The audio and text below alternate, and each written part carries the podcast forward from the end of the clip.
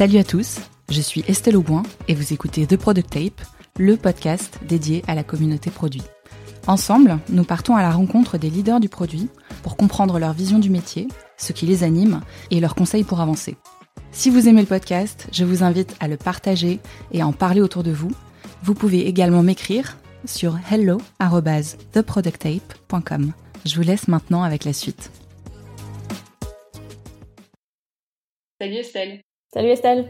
Merci beaucoup d'avoir répondu à mon invitation. Je suis euh, hyper contente de t'avoir sur le podcast. Tu es VP Product and Business Operations chez Mogix, une solution SaaS qui s'appuie sur la technologie RFID pour permettre la traçabilité des stocks et la gestion d'inventaire en temps réel de vos clients. Dans cet épisode, on va forcément beaucoup parler de toi et euh, de ton expérience chez Mogix. Et on va surtout en fait se concentrer sur comment tu as réussi à fédérer et à embarquer tes équipes parce que tu arrives, euh, tu arrives chez Mogix, vous êtes deux au produit, tu montes l'équipe, tu montes euh, les process et très vite euh, l'entreprise pour laquelle tu travailles fusionne avec son concurrent américain et là il faut composer donc avec ces nouvelles ressources. Et dans un deuxième temps, on va revenir sur le présent et on va parler de ce que tu as mis en place pour maintenir et consolider cet embarquement, cette cohésion des équipes sur la durée. Dans un premier temps, est-ce que euh, tu pourrais nous parler de Mogix et nous présenter un peu euh, l'entreprise? Bah, Déjà, merci de m'avoir invité. Je suis ravie d'être là. Je trouve que c'est une super initiative. Donc, si on présente un peu plus Mogix, tu l'as dit, Mogix, on est un éditeur de logiciels en SaaS, donc euh, Software as a Service. On est une plateforme dans le cloud. On permet de suivre et de collecter des données sur un produit tout au long de son cycle de vie. Donc, un produit, ça peut être n'importe quoi, en fait, une paire de chaussures, un sac à main, une voiture. Et son cycle de vie, en fait, euh, bah, c'est sa vie, de sa fabrication, en fait, jusqu'au moment où il va passer dans un entrepôt et aller arriver dans un magasin jusqu'à sa vente et même parfois après. Euh, pour ceux qui ont une vie après la vente, c'est euh, assez d'actualité, on parle pas mal de seconde vie en ce moment et de revente.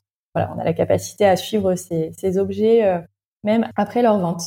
Quand je dis qu'un produit, ça peut être un peu n'importe quoi, c'est voilà tout type de produit. Nous, historiquement, on, vient du secteur du fashion retail, du luxe, euh, aussi un peu de l'industrie. Et voilà. Et concrètement, qu'est-ce qu'on fait? Ben, En fait, nos clients, on leur permet de digitaliser leurs produits. Donc, un produit, c'est quelque chose de passif. Euh, voilà, une paire de chaussures, c'est pas digital à la base.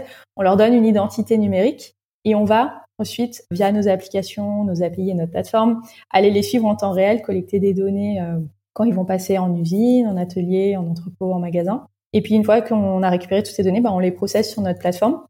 Et ça nous permet de restituer un certain nombre d'analyses à nos clients, voilà, qui seront utilisés après coup pour euh, optimiser des, process, avoir une meilleure visibilité sur leur stock et faire tout un, tas d'analyses euh, a posteriori qui leur permettent euh, d'aller plus vite et, de vendre au mieux souvent.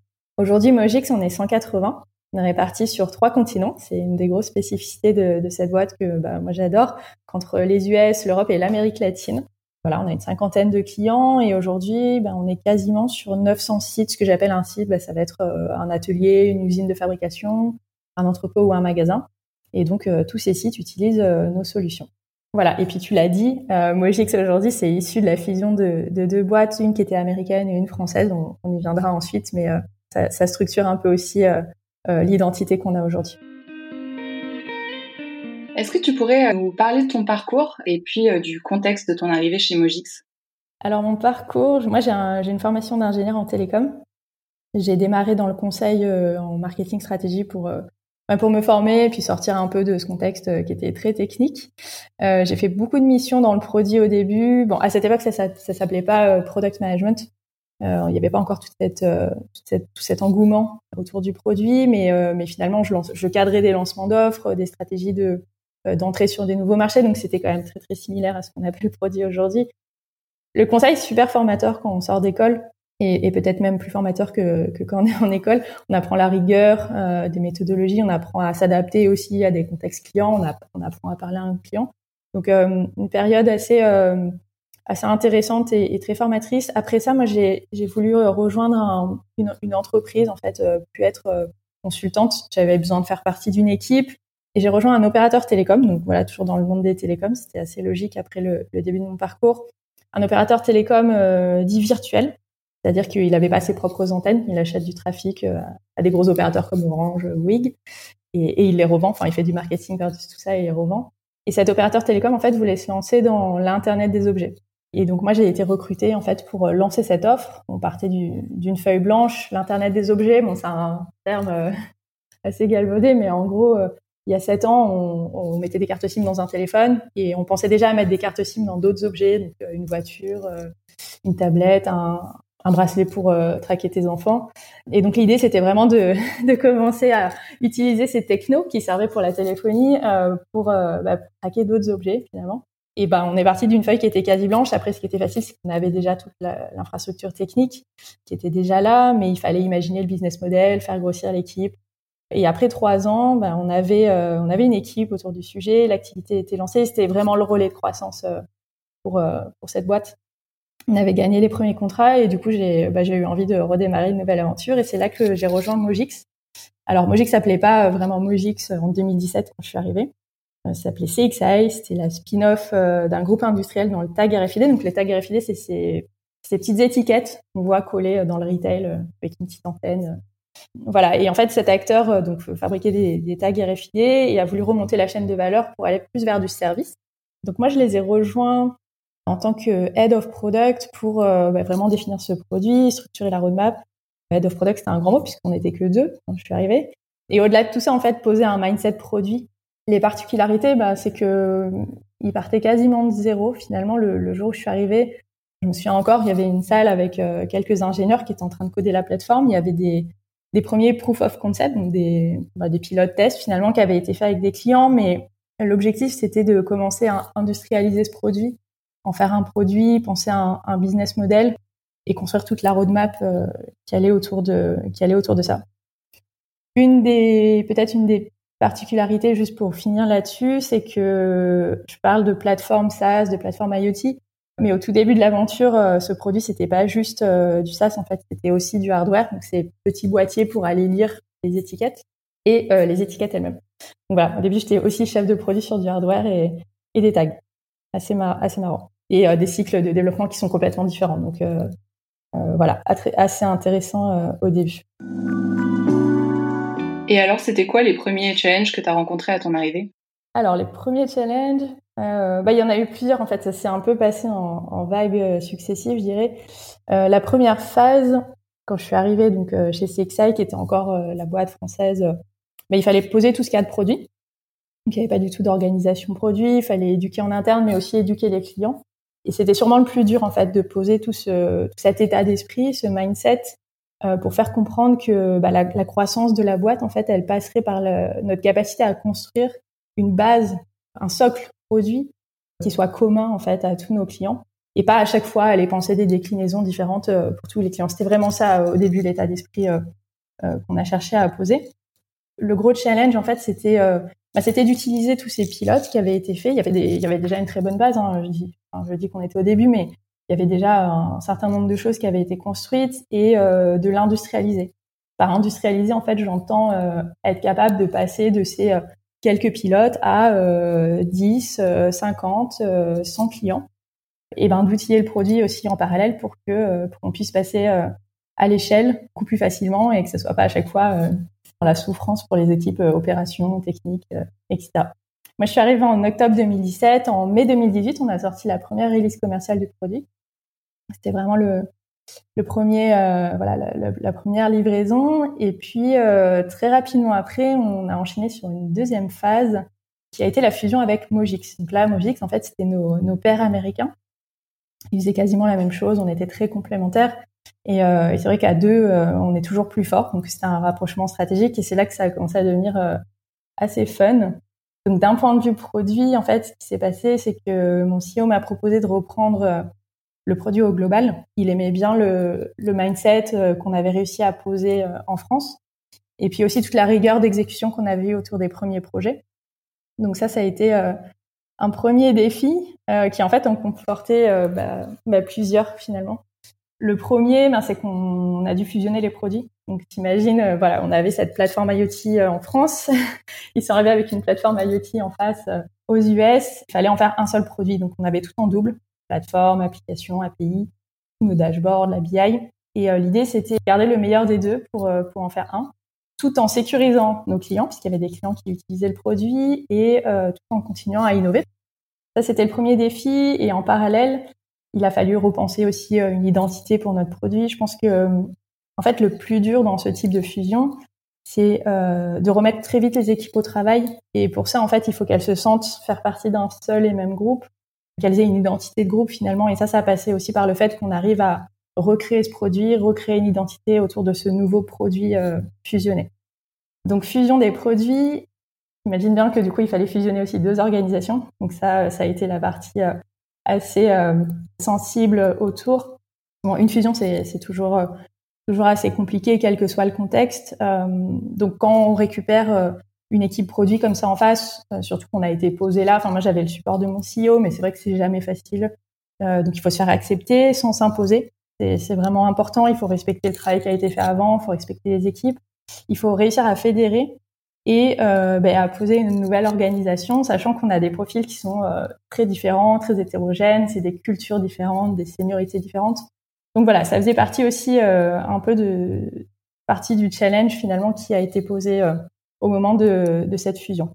Donc ça, c'était vraiment côté produit. Et puis j'ajouterai un petit challenge personnel qui est que finalement le produit il a cristallisé, a cristallisé toute cette fusion d'entreprises parce que le produit, surtout chez nous, en fait, on est encore une fois un, un outil B2B, donc euh, tout tourne autour du produit. En fait, le produit il permet de définir les process, il permet de définir les opérations, la façon dont tu le supportes. Et donc, ça a vraiment tiré euh, la fusion du, du reste de l'organisation aussi. Et donc voilà, on était un élément critique, on devait assurer la continuité du business, tous les, toute la pression était un peu braquée sur nous. Et je pense qu'on l'a vraiment utilisé comme un moteur euh, cette pression, ce qui fait que bah, voilà, on a, je pense, après, avec le recul, un an et demi après, euh, on s'en est quand même euh, bien sorti. Et d'un point de vue personnel, ça a été, euh, bah, ça a été assez dur, mais très riche. moi, j'ai beaucoup appris sur moi-même à ce moment-là. Et c'est le moment aussi où j'ai rejoint l'équipe de management et où, du coup, bah, j'ai dû, pareil, apprendre à faire porter ma voix sans l'imposer. Je pense que c'est quelque chose qui est important. Et alors, qu'est-ce que tu retiens de cette période? C'est quoi les grands enseignements que tu tires? Alors, de cette période, ben, Déjà, j'ai l'impression d'avoir accumulé 10 ans d'expérience sur trois. Euh, je dirais qu'il y a eu deux, deux, enfin, deux volets sur l'enseignement, en fait. Le premier était plus sur l'enseignement produit. Le produit, en fait, c'est, c'est une, enfin, la, la, vision produit, c'est quelque chose qui accompagne une stratégie d'entreprise. Ça se fait pas, euh, ça se fait pas tout seul, en fait. Euh, les deux, pour moi, vont de pair.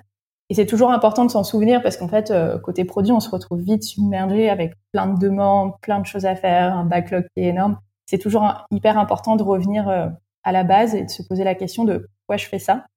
Je le fais pas que pour le produit, je le fais aussi pour l'entreprise parce qu'on a voilà des objectifs d'entreprise à atteindre tous ensemble et le produit porte porte tout ça. Ça c'était le, je dirais le premier enseignement.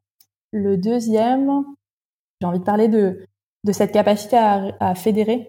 Le produit, je pense que c'est vraiment un élément qui est fédérateur dans une entreprise. Alors peut-être que c'est encore une fois c'est spécifique à à ce qu'on fait nous aujourd'hui. Hein. On est euh, cette plateforme B2B, donc il y a beaucoup de choses qui gravitent autour, mais c'est vraiment une éducation continue des équipes en interne, de nos clients. Et quand je dis fédérer, c'est être capable bah, d'emmener toutes ces équipes derrière nous, de leur expliquer pourquoi c'est important et que finalement ce produit, c'est pas juste la responsabilité d'une équipe produit, finalement c'est aussi la responsabilité de toutes les équipes autour, ceux qui vont le vendre, ceux qui vont l'opérer, ceux qui vont le supporter. Et donc c'est important de, de, savoir fédérer aussi et pas juste euh, définir et, sortir un produit finalement. Il y a aussi une grosse couche, euh, je pense, euh, de communication. Et donc un chef de produit, c'est pas seulement quelqu'un qui traduit des besoins, mais c'est quelqu'un qui sait évangéliser et diffuser sa passion en fait, le fait qu'il le vive son produit. Je pense que c'est super important. Et peut-être troisième enseignement, si je devais choisir d'un point de vue produit, c'est que dans une organisation qui est en train de, scaler, c'est-à-dire de, de, passer à l'échelle, bah, le produit, il faut aussi que bah, qu'il se solidifie en fait, qu'il passe euh, en mode industrialisation. Je n'ai jamais vraiment su si ce terme était très français, mais euh, en gros, euh, s'assurer qu'on est bah, qu'on est capable de passer à l'échelle, qu'on est scalable. Encore un anglicisme, mais mais c'est important de savoir, enfin, de construire quelque chose qui va être facile à déployer, facile à maintenir, tout en continuant à répondre au premier objectif qui est le besoin du client, bien sûr. Mais si on veut grossir, c'est clé en fait, parce que sinon on perd beaucoup beaucoup de temps et d'efforts autour à installer et, euh, et supporter ce produit. Ça, ce sont les enseignements côté produit. Après, d'un point de vue peut-être un peu plus général, si on prend du recul et qu'on va au-delà de, euh, du volet produit, euh, je pense que c'est dans ces périodes qui sont toujours très très riches, c'est toujours important de regarder devant. Ça, c'est quelque chose, sur les trois dernières années, c'est quelque chose que, que j'essaie de, de m'imposer aussi à chaque fois. C'est important de regarder derrière quand on fait des post-mortem pour voilà capitaliser sur sur ce qui pourrait être mieux, comment est-ce qu'on s'améliore. Mais en fait, il faut toujours quand même regarder devant parce qu'il faut voir déjà ce qui arrive. Et puis, et, enfin voilà, c'est être capable d'anticiper et pas perdre trop de temps à, à regarder ce qui s'est passé derrière. Et puis, euh, quand on bâtit un produit, je l'ai dit, on, bâtit aussi souvent une organisation autour. Et je pense que c'est important quand on veut scaler de bâtir aussi des organisations qui ne dépendent pas des gens. Voilà, ça, ça a toujours été aussi une de mes priorités, quels que soient nos effectifs, euh, le moment, euh, l'étape de maturité où, on était. Je pense que c'est important toujours d'avoir une organisation qui ne dépend pas des gens individuellement et que personne soit sur le chemin critique finalement de ce qu'on est en train de faire. Euh, ça permet de, de, partir en vacances, mais, mais pas que. En fait, ça permet d'être efficace et voilà de, de s'assurer que bah, que n'importe qui à quel moment, enfin n'importe quel moment peut prendre euh, peut prendre le relais. Je pense que ça c'est clé. On a parlé donc euh, de, de, toute cette phase en fait de, de, fusion qui a été une grosse étape pour vous. Là maintenant, j'aimerais qu'on revienne un peu plus sur le présent et comment, une fois que tu as mis tout ça en place, tu fais en sorte de maintenir cette cohésion, euh, cet esprit d'équipe euh, en interne Peut-être, euh, si on revient sur aujourd'hui, je vais peut-être parler d'une toute dernière phase qui est arrivée deux ans après cette fusion produit. En fait, la general manager de notre entité en Europe a voulu voguer vers de nouvelles aventures. Et en fait, à ce moment-là, j'ai eu l'opportunité de pouvoir prendre le lead sur d'autres équipes que le produit, notamment les ventes, les opérations, le marketing. Et ça a été l'occasion justement bah, de, de se rendre compte que cette capacité à fédérer, euh, elle, pouvait se décliner aussi sur d'autres euh, équipes et d'autres organisations. Donc, euh, pour répondre à ta question, aujourd'hui, comment est-ce qu'on continue à, à, faire ça? Je pense que ça passe par plusieurs choses en fait. Je dirais que ça passe par cette capacité à créer une cohésion entre les équipes. Donc, si on prend l'exemple du produit, c'est très important voilà, d'être bien coordonné, par exemple, avec l'engineering. L'engineering, c'est les gens chez nous bah, qui, qui, développent ce produit. Notre organisation produit, elle a été relativement stable dans le temps. C'est surtout qu'elle s'est staffée en fait euh, au fil des mois. Au début, on était deux. Ensuite, on a fusionné, on s'est retrouvé à quatre, six, etc. Et l'organisation et la coordination avec les autres euh, équipes, c'est quelque chose qui permet. Enfin, c'est le début en fait de, de cette fédération, je dirais. Donc, avec l'engineering, ça a pas mal évolué. On a démarré, on était sur un schéma assez classique où euh, le produit défini, euh, l'engineering exécute. Et en fait, ça, c'est, je pense que c'est la réalité peut-être de, beaucoup de produits, mais en fait, si on veut fédérer dans le temps, il faut vraiment que les gens se sentent honneurs et impliqués et qu'ils comprennent en fait pourquoi ils font les choses. Donc, on a très vite euh, évolué vers euh, des squads ou des pizza teams qui regroupaient en fait différents profils. Donc, côté produit, un product manager, un designer, mais côté engineering, un architecte, un dev backend, des dev front-end. Et ça permet en fait de travailler vraiment en équipe et pas d'avoir euh, cette, euh, cette scission entre, euh, entre les organisations. Donc organisation, deuxième, ouais, peut-être deuxième driver pour, pour fédérer, je dirais la gouvernance et la communication. Alors ce que j'appelle gouvernance, c'est vraiment comment est-ce que j'anime en fait au quotidien ces équipes, comment est-ce que j'anime mon produit et cette, et cette organisation. D'un point de vue gouvernance, chez nous, on est organisé de façon assez simple. Donc à la semaine, on a des voilà, on a des team meetings euh, produits. Donc ça, c'est toutes les équipes. Ça permet de discuter des priorités, de s'assurer qu'on est tous alignés sur ces priorités. En fait, c'est important aussi pour moi de me dire que les priorités, c'est pas moi qui les pose. Elles sont en lien avec la stratégie d'entreprise, on se disait avant, et elles sont euh, partagées. L'équipe les comprend. Euh, c'est limite eux qui les posent. Ça, c'est quelque chose d'important. Ensuite, on a des weekly products, donc des, des, des meetings hebdo avec l'engineering bah pareil, pour s'aligner aussi sur ses priorités, leur partager des mises à jour euh, sur nos clients, sur ce qu'on fait, parce que c'est pareil, là, euh, je trouve ça hyper difficile en fait de développer un produit et de pas savoir à quoi il sert, à qui il sert et ce qu'on en fait derrière. Et, euh, et je pense qu'on a toujours, enfin, en tout cas avant, on avait beaucoup tendance à se dire, bah les ingénieurs ils développent et puis les vendeurs ils vendent et puis et puis chacun gère ses infos et et on n'a pas besoin forcément de partager ses infos à tout le monde. Ça, je pense que c'est quelque chose qu'on a, sur lequel on a beaucoup travaillé, c'est la transparence, ce partage d'infos. Et donc, euh, l'équipe engineering, toutes les semaines, moi, je trouve ça super important de leur expliquer euh, ce qu'on a fait côté vente, ce qu'on a fait côté projet. on n'y passe pas des heures, mais au moins ils, savent ce qui leur arrive dessus et, ils savent aussi ce qui s'est bien passé. Je trouve que c'est important de, souligner aussi quand ça se passe bien. Donc ça, on le fait toutes les semaines. On parle bien sûr des priorités de la roadmap.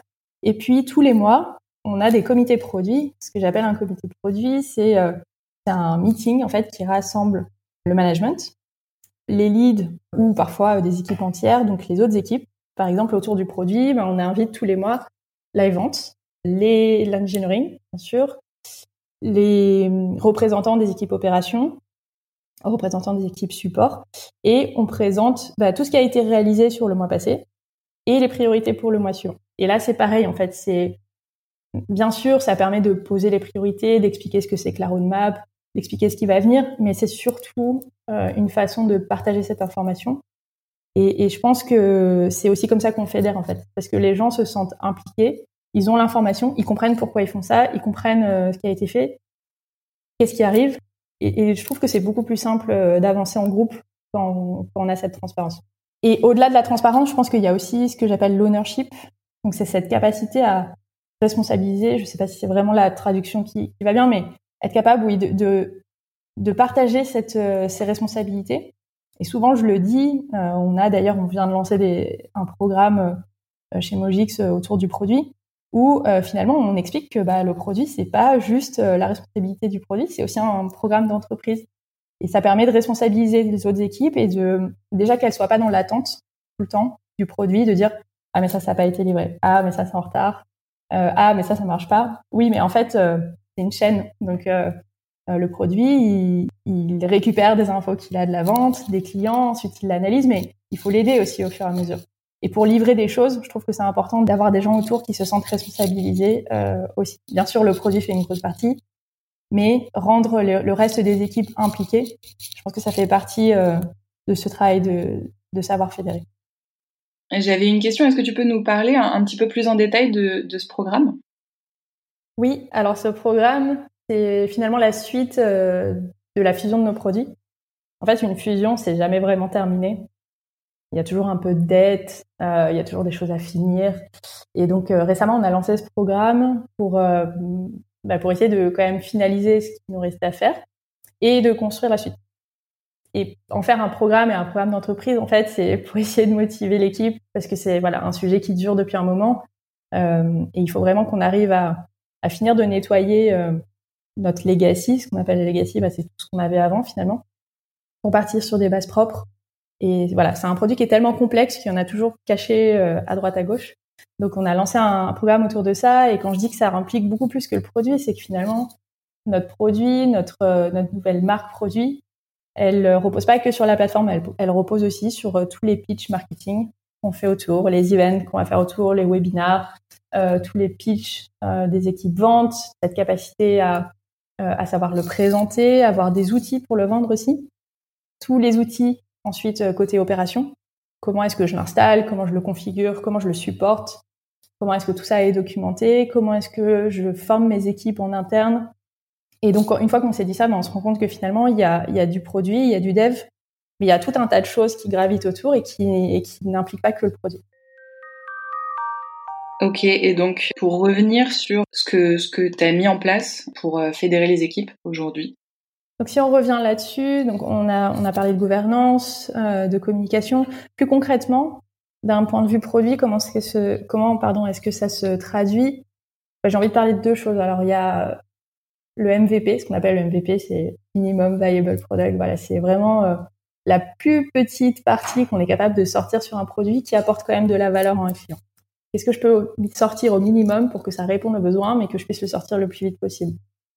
Ça aide à fédérer parce que c'est un exercice qui est pas toujours simple de se poser cette question de euh, bah, finalement comment je le réduis euh, au maximum?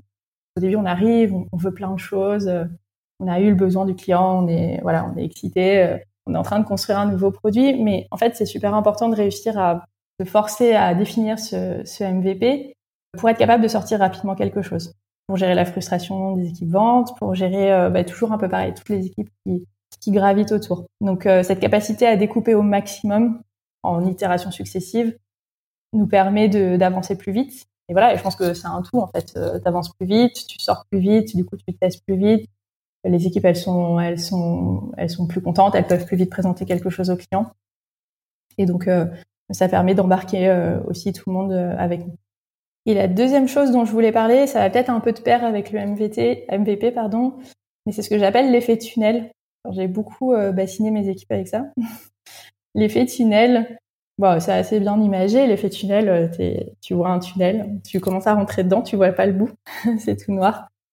Je pense que le danger de ce qu'on fait aujourd'hui sur des produits qui sont aussi complexes, c'est de se lancer sur des développements et des projets qui sont très longs, très complexes, trop longs, où en fait tu démarres et puis au bout d'un moment tu perds le fil et puis tu perds tout le monde et puis à la fin tu arrives, tu livres quelque chose et en fait ça n'a plus rien à voir avec ce que tu voulais au début ou alors il y a un petit décalage. C'est ce que j'appelle l'effet tunnel et ça euh, bah, c'est le drame en fait parce qu'on perd en agilité, on perd en cohérence, tout le monde s'énerve et, euh, et, on a trop de dépendance de tous les côtés. Donc euh, pour éviter ça, on a euh, on n'a pas forcément une méthode, c'est pas aussi bien formalisé, mais je dirais qu'on on essaie de travailler sur trois choses. Donc la première, c'est de découper tout en petites itérations successives. On revient un peu à ce à cet état d'esprit autour du MVP. je vais pas revenir là-dessus, mais couper le scope en petits morceaux, être capable de réagir au fil de l'eau, de bien ajuster le besoin. Ensuite, le deuxième, euh, il paraît assez euh, euh bateau, mais c'est beaucoup de rigueur. Je dis toujours qu'un excellent chef de produit, enfin la différence entre un bon chef de produit et un excellent chef de produit, c'est qu'un excellent chef de produit, c'est aussi un très bon chef de projet. Et ça, j'y crois dur comme fer. Donc beaucoup de rigueur, ça permet ben, justement de pas rentrer dans ces effets tunnels, ça permet de pas avoir euh, des MVP qui n'en sont pas. Ça permet de suivre ces deliveries, d'être à l'heure et, euh, et de pouvoir, euh, comme on le disait au début, être capable de, de fédérer autour de, de ce qu'on fait. Ça, c'est le deuxième point. Et le troisième point, il est aussi lié à de la rigueur finalement, c'est qu'il faut jamais laisser place à l'interprétation.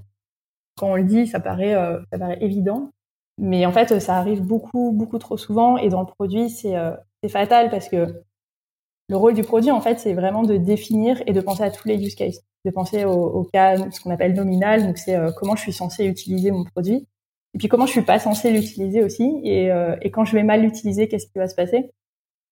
Et donc jamais laisser place à l'interprétation parce que nous, on pense des choses, si on les écrit pas, si on les dit pas à la personne qui va prendre la suite ensuite, s'il y a un trou, bah, en fait, il va l'interpréter à sa façon et il va peut-être pas penser de la même manière. Donc ça c'est ça c'est terrible et ça ça amène à des à des effets tunnels qui sont euh, qui sont assez catastrophiques. Euh, la dernière en date, euh, si je peux illustrer ça, ça, ça permettra peut-être de rendre le truc un peu plus concret, mais bah, on est toujours dans ce refactoring, qu'on appelle d'application. Donc j'ai une application, deux applications, je peux en faire une, voilà. Et on s'est beaucoup concentré sur une fonctionnalité en particulier qu'on a redesigné au passage. On a fait un truc génial, beaucoup plus beau, beaucoup plus simple, beaucoup plus performant, donc super on se concentre là-dessus, on le, on le fusionne. Et puis, euh, arrivé à la fin, en fait, on, récupère l'app avec la fonctionnalité. Et on se rend compte que bah, ils n'ont pas euh, porté euh, d'autres, enfin une autre fonctionnalité qui, était là. Et le chef de produit me dit bah bah oui, je leur ai pas dit, c'est évident. Mais en fait, rien n'est évident. si on lui a pas dit, il s'est pas, et bah du coup, il s'est pas posé la question et donc il il l'a pas fait. Mais ça, c'est c'est typique de ce genre de de cas où on laisse passer l'interprétation et, et, et, ce que je disais au début, c'est on arrive à la fin du projet et en fait, euh, bah, ça ressemble pas à ce qu'on voulait au début, mais parce que on n'a pas bien expliqué. Bon, ça paraît un peu bateau, mais, mais je pense que c'est euh, c'est les trois choses qui sont, qui sont vraiment importantes. Et alors maintenant, et dans ces prochains mois, c'est quoi les prochains challenges que tu vas aborder? Bah alors déjà aujourd'hui, donc j'ai eu le plaisir il y a quelques semaines de, de pouvoir récupérer donc euh, des équipes vente, marketing que j'avais en Europe en fait, mais au niveau global. On fait la même chose, mais sur plusieurs continents et ça apporte toujours un peu plus de, euh, de challenge et de piquant à ce qu'on fait tous les jours. Si je réfléchis à ce qu'on, voilà, aux, aux objectifs qu'on s'est fixés pour l'année prochaine et même sur les trois ans. Alors d'un point de vue produit, plus produit d'abord, c'est réussir à passer la main à une nouvelle couche de management, la former, la trouver, la former et c'est pas évident parce qu'on, je considère qu'on est encore une petite équipe. Il faut que chacun trouve sa place. Et je suis persuadée qu'il faut savoir distinguer un peu les rôles. Donc il y a des gens qui sont des très bons chefs de produits, d'autres qui sont des très bons managers. Et voilà, il faut réussir à former un peu euh, ce groupe. Et donc ça, ça va être un des, un challenges pour moi, mais aussi pour l'équipe finalement. créer cette couche de management, il faut donc il faut la créer, il faut la coacher, en leur laissant l'opportunité de, poser leurs pattes aussi. Euh, c'est pas forcément évident. Moi, j'étais là au début, je suis partie d'une feuille blanche. Euh, j'ai posé euh, un certain nombre de choses en essayant de pas les imposer, mais je pense que pour les gens qui vont passer après, c'est aussi important de, de s'approprier les choses à leur manière, de les vivre. Et donc voilà, il faut savoir coacher sans étouffer. C'est assez intéressant, ça permet d'apprendre sur soi aussi. Il faut passer les best practices, mais aussi parfois il faut laisser l'équipe, je pense, faire ses propres erreurs pour apprendre. Euh, donc voilà, trouver le juste milieu euh, pour euh, pour créer cette couche de management. Ça c'est vraiment au niveau de l'équipe, côté produit de façon un peu plus large, c'est continuer à apporter la vision. Aujourd'hui, on a des objectifs qui sont hyper ambitieux sur les trois prochaines années. Et je trouve que le contexte actuel, en fait, il est génial parce que il est compliqué, certes, tout le monde le dira, mais en fait, il nous oblige à nous réinventer, il nous oblige à innover. Et ça, pour une vision produit, pour une stratégie produit, je trouve que c'est un, un, moteur qui est super. Donc il faut aller chercher de la valeur là où on n'en voyait pas forcément il y a quelques mois. Il faut, euh, il faut rebondir euh, voilà, sur cette crise.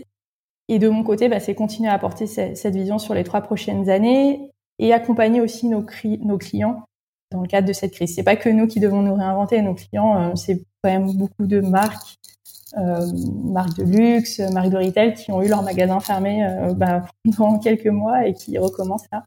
Donc c'est comment est-ce que notre technologie peut être mise aussi au service de ce rebond. Donc ça, ça va être, euh, ça va être assez intéressant à, à, construire sur les trois prochaines années. Et puis, euh, bah, d'un point de vue plus global, je le disais, euh, maintenant j'ai l'opportunité aussi de pouvoir euh, bah, travailler avec des équipes qui sont à l'étranger. Bah, c'est être capable de, au-delà de la vision de, du produit, de la stratégie du produit, de les tirer avec moi sur ce projet d'entreprise et pas juste produit. Donc, euh, bah, continuer à fédérer finalement. On arrive, euh, bah, on arrive quasiment à la fin de l'interview et j'ai quelques questions un peu plus euh, personnelles à te poser. La première, c'est euh, avec le recul, est-ce qu'il y a des choses que tu aurais aimé faire différemment? Alors, je dirais que non. Moi, enfin, j'aime pas avoir des regrets en fait. Si c'était à refaire, honnêtement, je, je re direct. C'était une période hyper riche, compliquée. Hein, honnêtement, voilà, je je veux pas le cacher, mais, euh, mais j'ai énormément appris. Donc euh, j'ai adoré. Après sur ce qu'on a fait côté produit, est-ce qu'on aurait pu faire différemment, mieux? Je pense qu'on peut toujours faire mieux. Si c'était à refaire, je pense que je le referais. Enfin en tout cas, j'utiliserais la même approche.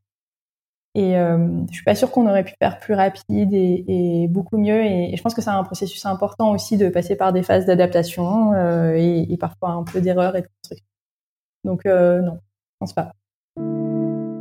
Quel est le meilleur conseil qu'on t'ait donné? Alors, le meilleur conseil qu'on m'ait donné, je pense que j'en ai eu euh, pas mal. J'ai eu la chance de croiser euh, la route de gens qui étaient bienveillants et voilà, qui m'ont euh, accompagné et supporté euh, tout au long de ce début de d'aventure. Si je vais en retenir peut-être deux, le premier, c'est de faire confiance à mon intuition. Après, euh, c'est à prendre avec des pincettes, parce que tout le monde fonctionne pas à l'intuition, mais moi, je sais que je fonctionne beaucoup à l'intuition. Elle m'a rarement trompée, donc voilà, faut... c'est important de se remettre en question, mais, mais je pense que c'est bien aussi de de pas trop se remettre en question, de savoir se faire confiance, apprendre à se faire confiance. Ça, c'est a été un grand grand enseignement. Et le deuxième, euh, c'est de prendre du recul. Toujours revenir aux objectifs, c'est ce qu'on se disait, euh, c'est le, le pourquoi en fait. Pourquoi je fais ça? Il y a des jours où c'est vraiment compliqué, des jours qui sont plus longs, des jours où il y a plus de problèmes. Et en fait, euh, dans ces moments-là, moi, je le, enfin, je le dis aussi souvent à l'équipe, pas que à moi. Assieds-toi, prends du recul, souffle un coup et, euh, et rappelle-toi pourquoi on fait ça en fait. Pourquoi est-ce que tu fais ça pour toi? Pourquoi est-ce que tu fais ça pour le produit? Pourquoi est-ce que tu fais ça pour la boîte? C'est, euh, je pense que c'est, c'est toujours important. Enfin, globalement, de prendre du recul, ça fait toujours du, ça fait toujours du bien. Après, moi, je suis, je suis quelqu'un de fondamentalement optimiste euh, tout en étant très prudente. Ça se travaille et ça s'entretient et justement cette prise de recul, je pense que ça, ça aide beaucoup. Est-ce que tu as des ressources que tu aimerais partager à travers ce podcast? Alors c'est une bonne question. Des ressources, j'aime bien lire. Alors côté produit, j'ai lu pas mal de livres, mais euh, un que j'ai bien aimé, que je trouve assez simple en fait euh, à lire, euh, c'est Inspired de Marty Kagan, peut-être que tu connais. C'est pas voilà, pas révolutionnaire, mais je, trouve que ça reprend les bases de façon assez simple. Donc pour le produit, c'est assez intéressant. Après, Euh, sur les derniers livres que j'ai lus, il y en a un qui m'a beaucoup marqué, il s'appelle Éloge de l'optimisme. On parlait d'optimisme, d'optimisme pardon juste avant. Euh, donc c'est de Philippe Gravillier qui fait aussi des conférences. Et, euh, je trouve que à lire, surtout en ce moment, ça, ça fait du bien. Et euh, peut-être un dernier euh, livre qui m'a marqué s'appelle Quiet de Suzanne Kane. Ça parle de l'introversion et de l'extroversion, de l'extraversion pardon. Et pour quelqu'un comme moi qui est très introverti de nature, ça m'a beaucoup apaisé et décomplexé. Ce livre, je le, je le conseille vraiment. Il je l'ai trouvé, euh, trouvé très intéressant. Ça, c'est des livres. Et après, moi, j'aime bien aussi écouter des podcasts. Et, euh, et c'est pour ça que j'aime, j'aime bien ton initiative, euh, Estelle. Et il y a un podcast que j'aime bien, euh, qui est assez généraliste, qui s'appelle Génération Do It Yourself. Voilà, il y en a, il y a beaucoup, beaucoup d'épisodes. Euh, mais il y en a certains qui sont vraiment inspirants avec euh, des invités qui sont très intéressants, pas forcément très conventionnels, mais je conseille notamment celui sur euh, sur le fondateur de Feed. Si vous avez un moment pour l'écouter, il est il est assez sympa. Et pour finir, est-ce que tu aurais une application à recommander? Une application, euh, bah, peut-être côté pro, moi j'utilise beaucoup Expensify, ça a changé ma vie sur les, sur les notes de frais, j'en faisais beaucoup en fait quand on n'était pas cloué au sol par le Covid. Euh, je voyage beaucoup pour aller voir mes équipes à l'étranger. Donc Expensify pour euh, pour les boîtes, vraiment c'est bien. Et après côté perso, je suis en train de tester une appli qui s'appelle Cooper, qui permet d'écouter des résumés de livres ou télécharger des livres, voilà. Et pareil, comme j'avais beaucoup de trajets avant, en fait, euh, j'aime bien pouvoir écouter des podcasts ou des résumés de livres. Ça remplacera jamais un livre, euh, donc voilà, vous attendez pas non plus à, à, pouvoir compenser ça, mais c'est intéressant. Je trouve que l'approche est sympa. Super. Et pour finir, euh, si les gens ont envie de, de te joindre, ils passent par quel canal? Eh ben, je suis joignable sur LinkedIn et je réponds et, euh, et on recrute. Donc euh, n'hésitez pas à me contacter, je serais ravie pour euh, pour ça ou pour autre chose, euh, ne serait-ce que pour échanger sur le produit. Moi, je suis toujours contente de, de pouvoir discuter avec des gens. Super. Merci énormément, Estelle. J'en prie. Si vous avez écouté jusqu'ici, c'est probablement que cet épisode vous a plu. Si c'est le cas, je vous invite vraiment à vous abonner pour ne rien rater des prochaines sorties. Et si vous voulez m'aider à faire connaître le podcast, vous pouvez lui laisser 5 étoiles et en parler autour de vous. À très vite!